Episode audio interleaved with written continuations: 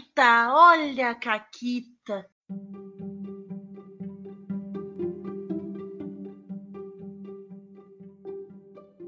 Olá, amiguinhos da quarentena. Aqui quem fala é a Paula e comigo tá a Renata. Oi, Renata. Oi, Paula, tudo bom? Tudo ótimo, porque eu não vou editar esse Caquitas. Eu fui coagida. Ah, não. Proibida, removida, Proibida. recusada. Isso. Eu gosto muito da, das minhas amigas, porque uh, são presentes de aniversário ótimos. Em vários sentidos. Um, que eu não gosto de editar podcast, então pra mim é ótimo alguém editar ele pra mim. E dois, que eu não tive opção. Tipo, não, não, não. Eu vou te dar esse presente. E é isso. O que é o certo a fazer, porque eu faria o mesmo se eu tivesse no lugar da pessoa, entendeu? Então, como é que a gente diz? Obrigada, Samantha. Tu é uma querida. Então, gente, esse é o primeiro Caquitas editado pela Samantha. Então, deem o seu amor aí para elas. Ela que também edita lá os 13 terceira colônia. Coitada, se tem alguém que me ouve falar nessa vida, Renata, é a Samantha. Isso aí eu já entendi tudo. Isso aí tá comprando lugar no paraíso. Pode ser, pode ser. Eu sou a penitência. É isso que tu tá dizendo, Renata. Exato, exatamente. Exatamente. Tem no, naquele filme lá do Código da Vinci, tem o padre que flagela as costas. A Samantha flagela os ouvidos, coitada. Nossa, nossa. A pessoa voltou naquele filme lá do Código da Vinci. Renata, parabéns. Tu é velha.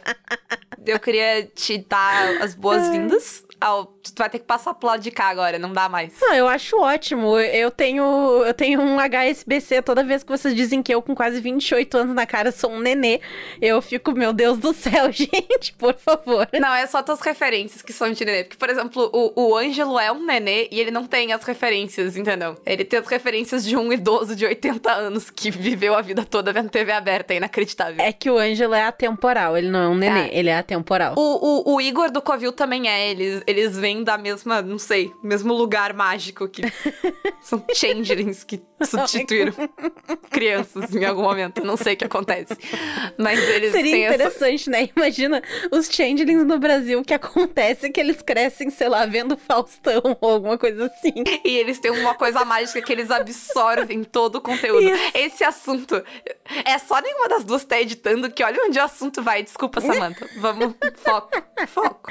Ah, enfim, né? Qual é a caquita de hoje? É, então, a, a ver com o tema de hoje, é, que a gente já vai explicar, mas foda-se. Que lógica, ordem, isso é o caos. Lembra, Samantha, que tu se ofereceu. Coitada. E aí... Inocente. É, ela também se ofereceu pra, pra te hospedar quando tu, tu for pra Espanha e ela nem sabe que tu tem passaporte e pode nunca mais voltar. Eu sou uma ótima hóspede, tá? Com licença. Não, o meu, não, o meu questão não é tu não ser uma ótima hóspede. A questão é que, tipo, tu, tu pode ficar para sempre, assim, morando no sofá das pessoas. Uh, não que tu faça isso, mas, entendeu? Tu tem como ficar. Eu gosto que a, a Paula, ela cria o meu caráter como se eu tivesse a cara de pau de me instalar na casa de uma pessoa, assim, para sempre. Eu tenho a cara de pau de ficar temporariamente na casa de uma pessoa. Mas, Sim. assim, pra sempre, né, isso aí eu não faço, não. Minha mãe me criou melhor que isso aí. É verdade, eu tô só zoando, gente. Mas ó, foco. Caquita. Então, Caquita. Essa Caquita, ela foi. Ela teve um fact check agora com o Fred, porque eu não lembrava dela direito. E a Renata não faz ideia, então ela vai ouvir que nem vocês. Não, eu não lembro dela, tipo, at all. Não, não tenho nenhuma memória dessa Caquita. Então,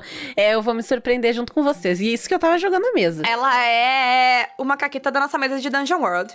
E na verdade são duas mini Caquitas que elas vêm do seguinte: em algum, alguns momentos, o Fred tava tendo, tipo, sabe quando tu tira. Eu não, eu não lembro se foram falhas ou se foram sucessos parciais. O fato é que, tipo, a gente deveria ter sofrido consequências que na hora o Fred não pensou no tipo, em algo que fosse legal pra cena, sabe? Dentro daquela cena não cabia uma consequência. E a gente não sofreu nada. A gente conseguiu fazer as coisas. Mas o Fred, como um bom mestre maligno, ele anotou aquilo ali, tipo, aquela falha, entendeu? Pra, em vez de nos dar uma consequência ali, na hora, não, ele remoeu isso por meses e meses. Então foram duas falhas que eu me lembrei agora. Uma foi, Renata, tu lembra quando a gente entrou naquela cidade que a gente conheceu o personagem do Felipe, o que não morreu ainda, ele só saiu da aventura. E aí tinha uma treta com as sombras, e era uma questão de que uma sombra uhum. contaminava a outra. Gatilho? Desculpa. Sim. É culpa do Fred, xinguei ele. Uhum. Uh, então, tu lembra que a gente falhou uma rolagem uh, de resistência das sombras nesse momento? Eu e tu só, exclusivamente? Sim. Isso.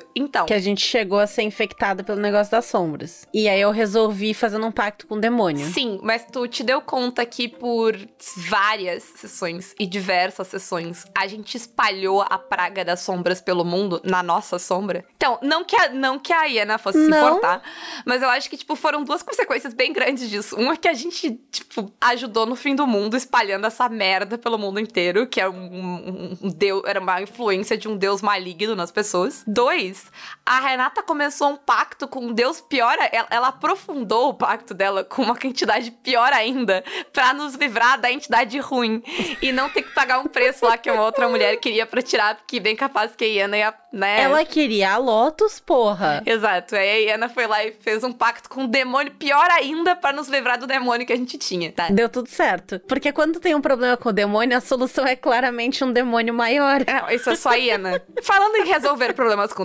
demônios, outra, falha, outra consequência que ficou pra trás foi que numa das centenas de vezes que a Iana resolveu que ela ia evocar um demônio pra resolver o problema, tu teve uma consequência. Que, e uma das consequências possíveis é chamar a atenção indesejada. E assim, na hora, todo mundo olhou e ficou fazendo cara feia pra Iana, mas nada demais, sabe? Porque ela tinha um demônio, então ninguém fez nada contra ela. Então não foi uma grande consequência. Mas aí, de novo, o mestre remoendo essa consequência meses e meses e meses. Tu lembra onde é que deu isso? Claro que não. Onde é que deu isso? Deu na gente tá de boinha andando e aí vem um grupo de meia dúzia de paladino desgraçado. Ah, os paladinos, eu lembro, os paladinos lá no deserto. Dizer, tipo, parem aí! E aí, enfim, Isso. eles tiveram uma consequência horrível, coitados. Mentira, a gente não matou eles. Quer dizer, eu não deixei matar eles. A, a Iana e a Mina teriam, tipo, coitados. Trucidado. Exato. Era uma vampira e a Iana. Eu gosto que a Iana já virou uma, uma entidade, quase. a Iana é um monstro. Vocês podem usar ela na mesa de vocês como, tipo, criatura maligna. Podem, mas ela precisa estar sempre linda. Isso. Esse, esse, é o único pré-requisito da Iana, ser, estar sempre linda e impecável. E- Tá. Mas aí, enfim, a gente, a gente, né, prendeu eles, deixou eles, eles ficaram amarrados de cueca no meio do deserto, coitados, e nunca mais voltaram atrás da gente, que foram humilhados. Mas foram duas consequências que eu lembrei delas como Caquita, porque o Fred ficou muito. Gente, vocês não têm noção de quanto tempo ele tava guardando isso, ao ponto de que a Renata nem tinha mais lembrado qual era a conexão, entendeu? Eu só lembrei porque eu lembro do Fred falando, que, tipo, vocês não têm noção de há quanto tempo eu tô planejando essa desgraça, dessa consequência pra essa falha de vocês. Então. Isso aqui é determinação. Né? É aquela coisa de não, não, não, eu não vou deixar essa falha passar. Vocês falharam aqui. O que é muito legal e tem muito a ver com o nosso tópico de hoje, né, Renata? Que é. Exato. O nosso tópico de hoje é um negócio que em inglês o pessoal chama de fail forward, que basicamente é quando tu tem uma falha no dado, mas tu não necessariamente vai ter uma falha naquela ação que tu tava tentando fazer. A tua consequência ela pode vir um pouco mais pra frente, ela pode, como o Fred fez, vir bem mais pra frente, pode ter um impacto diferente e vai ser algo que não vai parar a história. Isso. O que nesse caso é uma beleza do inglês, porque o fail forward, ele significa essas duas coisas, e em português a gente precisaria de duas traduções diferentes pra dizer essas duas coisas que ele faz. É, porque pra mim é, é- é falhar. Tipo, é uma falha que adianta a história. É avançar falhando, É, né? exato, é avançar falhando. Mas a Renata falou e fa- tem razão também, pode ser falhar pra frente ou falhar adiante. Isso. Então, enfim, gente. Se alguém tiver uma boa tradução, conta aí nos comentários. Mas então, a ideia é essa. A ideia. de- a- a- acho que a ideia principal é que a falha não é um não. Ela não é um. Ela não trava a história. Isso, exatamente. Ela não, ela não vai negar a, a tua intenção pra aquele momento. E por que, que alguém faria isso, Renata? Por que, que alguém deixaria o jogador faz, completar uma ação cuja rolagem falhou? Eu tenho certeza que várias das pessoas que estão ouvindo esse programa já passaram pela seguinte situação. Ah, eu quero tentar abrir aquele baú ali. Beleza, vai lá, rola pra abrir o baú. Ah, não consegui. Tá, mas agora o guerreiro vai querer destruir o baú pra, pra tentar pegar o que tem dentro. Beleza, rola aí. Ah, não conseguiu. Ah, tá, mas agora o feiticeiro vai tentar usar uma magia pra destrancar o baú magicamente usando não sei o que. Tá, rola aí. E aí tu fica 10 anos fazendo 30 rolagens diferentes pra destrancar a merda do baú. É, porque se não tem nada que vá. nenhuma complicação que vá acontecer de, tipo, alguém chegar, alguma coisa assim, foda-se, né? Tu- tipo, sei lá, se tu, se tu já zerou a dungeon, o que, que te impede, Renata, de abrir esse baú? Exatamente, exatamente. Tanto que, e, e aí eu não, eu não vou me lembrar se isso aí é uma regra de verdade, se isso aí é uma regra que eu usava com meus amigos, mas em algum sistema mais antigo, que eu também não vou lembrar se era o D&D, se era o Pathfinder, não sei, tinha a regra do escolher 10. Que basicamente, se tu tinha tempo pra fazer um negócio, tu podia passar ali 10 minutos, meia hora fazendo um troço, tu podia escolher 10 no dado. Não rola o D20, tu escolhe 10. E aí tu soma teus bônus. Sei lá, ah, eu somo 8 no bagulho, tu consegue, com 18 tu consegue. Então tu fica ali um tempo, escolhe 10 e passa. Mas eu acho que vale, nesse caso, pensar se precisa da rolagem. Sim. Porque se é um negócio que, tipo, a pessoa pode gastar todo o tempo do mundo, não tem nada que impeça ela, ela pode só conseguir. Mas às vezes, tu quer a possibilidade de falha, não no sentido. Tu quer uma possibilidade de complicação, talvez, entendeu? E aí, tu manda rolar, abre o baú, mas. Pode acontecer muitas coisas. Pode pode danificar o que tava dentro do baú, porque tu abriu de um jeito muito desastrado. Pode ser que o baú Pode ativar uma armadilha ali no baú. Pode ser que o baú tenha uma maldição. Uhum. Pode ser que aquele baú era de alguém e tu tá roubando um negócio que era. Entendeu? E essa pessoa vai descobrir que tu roubou e vai vir atrás de ti. Pode ser várias coisas. Porque Pode. tu quer. E, e às vezes tu quer, sei lá, dar atenção de tipo. Que tu desarrola o jogador. Já é o- outro, sabe? Sentimento. Então, Sim. eu acho que se, se essa rolagem, se tu sente que essa rolagem vai ser interessante, ela pode trazer consequências interessantes, eu acho que ela é super válida. E aí tu só pensa que uma falha não quer dizer não abriu. Porque sim, o jogador vai tentar até alguém conseguir. Sim. A menos que tu diga que ele não pode mais. E aí tu vai ter que dizer por quê.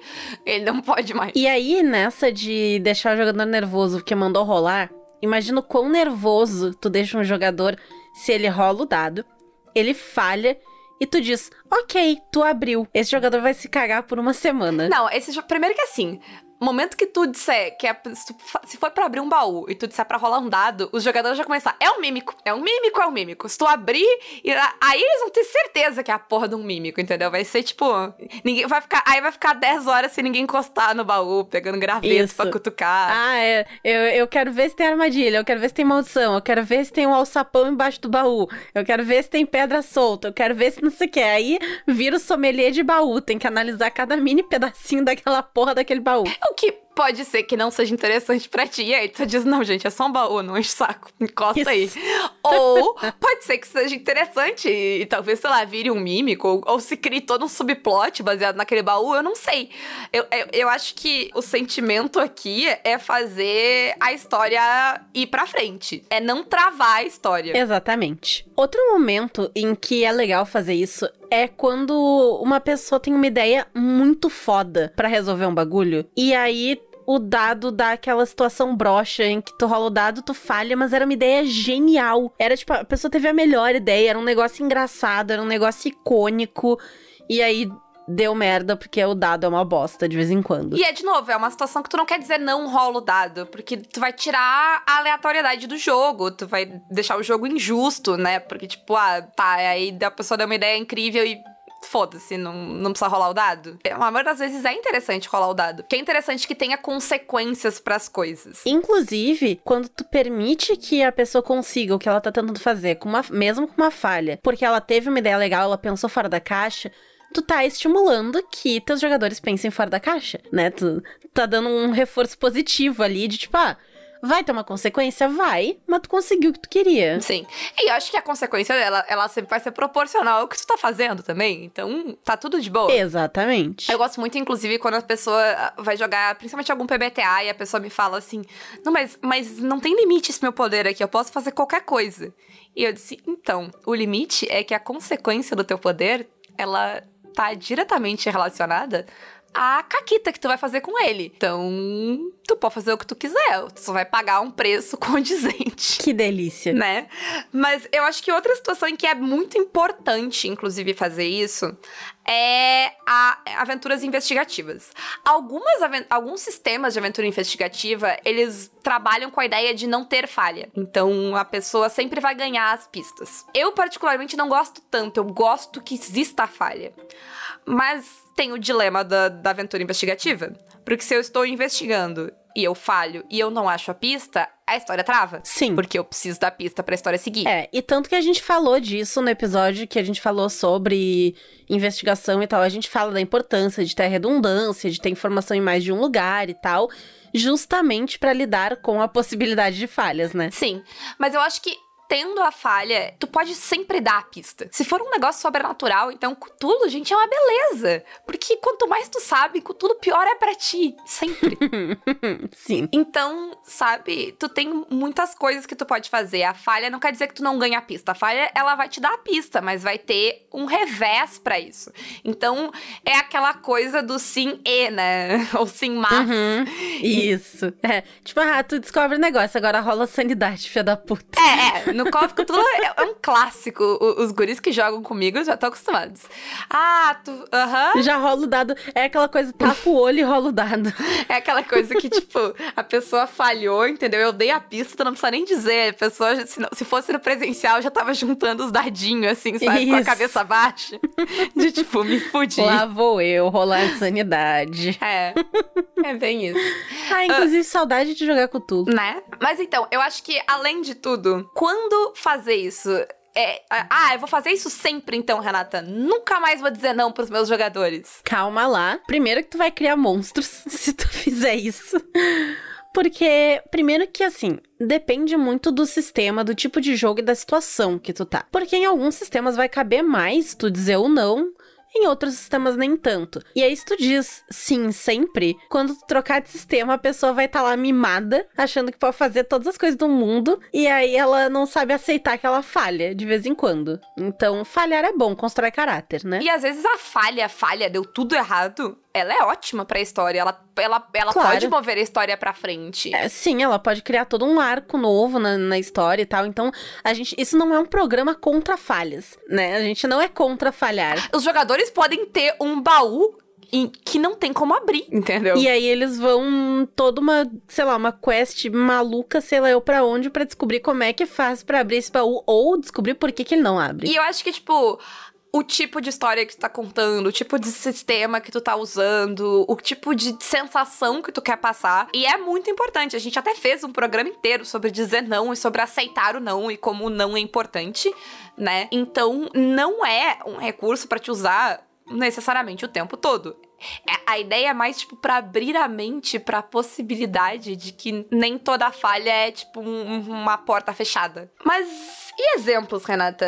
A gente tá aqui falando sobre consequências, sobre o que fazer. O que que tu pode fazer? Então, uma coisa que tu pode fazer é fazer que nem o Fred e guardar essas consequências pro futuro. É abrir o caderninho e anotar ali, tipo, falha Isso. no dia tal, tal, tal. Exato. E remoer essa desgraça até tu achar o que fazer com ela. Tu vai meio que fazer uma bola de neve, um efeito borboleta da vida, assim, sabe? Em que tu, tu faz um negocinho ali que vai ter uma consequência filha da puta lá naquele outro negócio que tu nem fazia ideia. Então tu pode fazer essa conexão que fica bem legal. Quando a pessoa se dá conta do que que causou aquilo ali, fica legal. Especialmente quando ela lembra. Sim. Às vezes tu tem que lembrar ela, dependendo de quanto Isso. tempo tu remoer essa Isso. história e tal. Em minha defesa, essa mesa tem, teve quatro anos, né? É, eu, e eu mal lembro de ontem. É, E, e essa cena, e essa.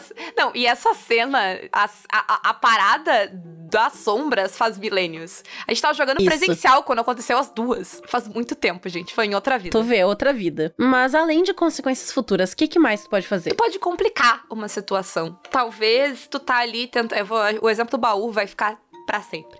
Mas tu tá ali tentando abrir o baú e tu conseguiu abrir o baú, mas demorou muito tempo e agora, tipo, tu tá começando a ouvir barulhos dentro da dungeon que tu achou que tava vazia. Então, tipo, o que que tem ali? Ou, sei lá, tu tava numa sala e tu tava super isolado e tava tranquilo, mas agora tá chamando um monte de gente pra ali onde tu tá, porque tu fez um barulho. Pode só complicar a vida dos jogadores. Quando a gente tava fazendo a pauta, a Renata sugeriu, tipo, ah, era para ter três guardas ali, mas vocês fizeram uma, falharam uma rolagem que fez um barulho, agora tem dez, sabe? Uhum. Então tu tá meio que agravando a situação ou complicando a situação.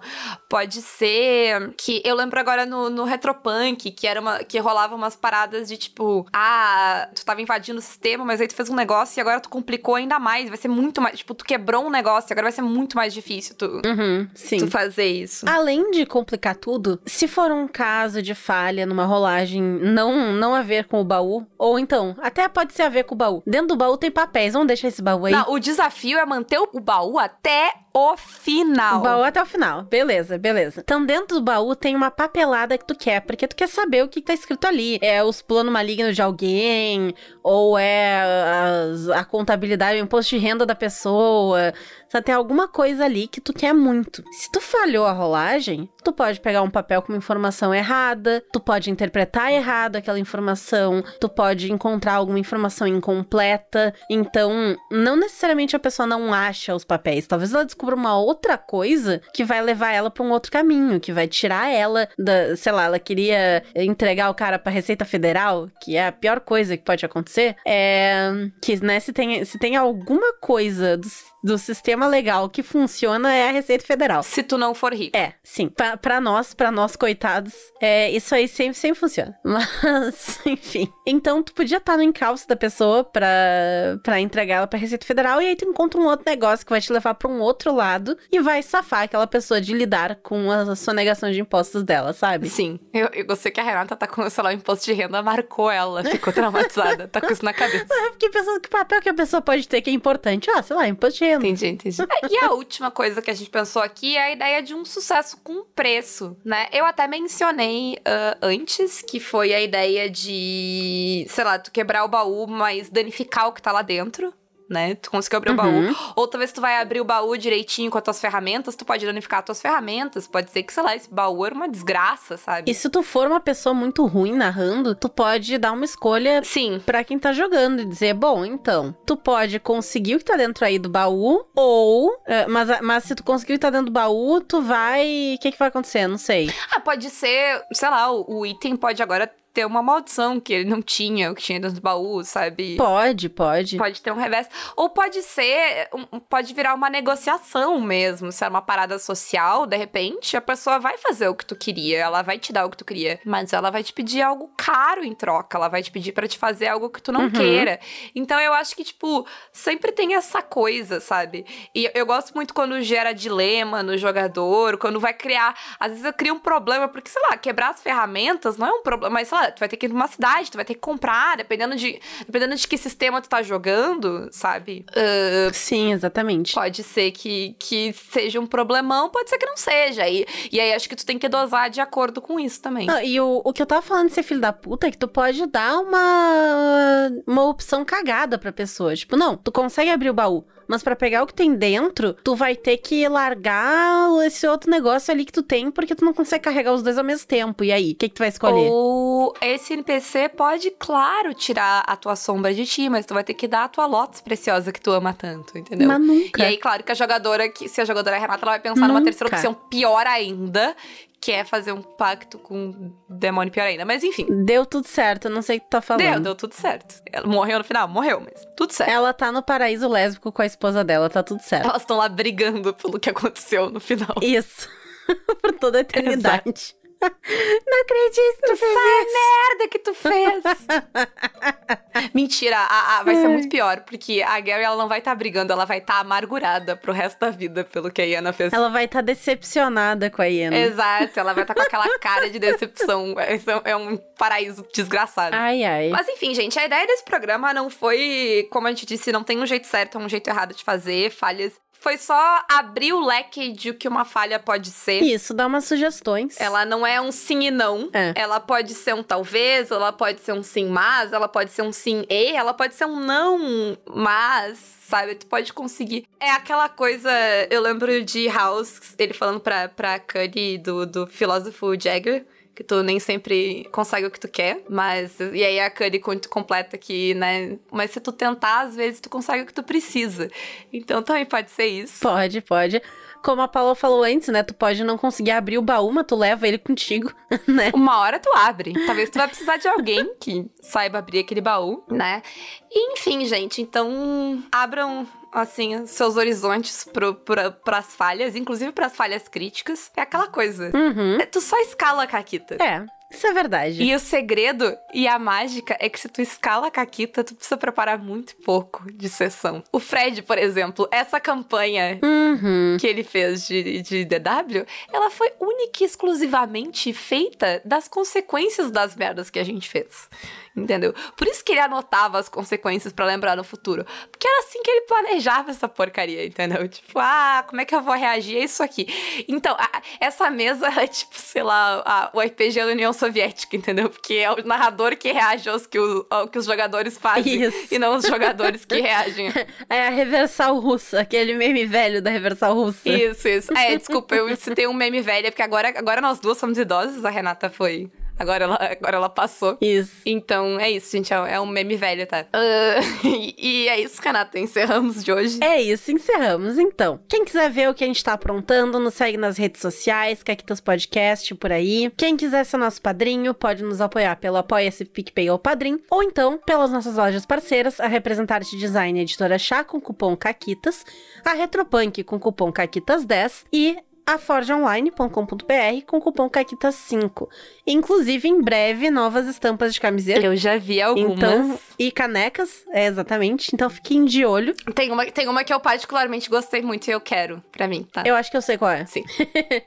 Mas sim, é, eu, eu, tive, eu tive uma inspiração e aí eu fiz mais três estampas de camiseta. Talvez quatro. Não sei, mais. É isso. Então, beijos pra vocês, gente. Eu vou aproveitar que a Samantha tá editando esse programa e lembrar vocês de ir lá ouvir o 13 Terceira Colônia, que é o programa que eu tenho com ela, que a gente tá falando de Battlestar Galáctica. Se vocês gostam de seguir as minhas dicas desgraçadas, que na minha última mesa aqui de RPG que eu joguei, a Isa me condenou que eu só vejo des- musicais, desgraça e RPG. Esse é o meu slogan. Mas assistam lá. E escutem o podcast, nos deem amor também. E continuem dando amor pra mim e pra Renata. E beijo pra vocês. Tchau!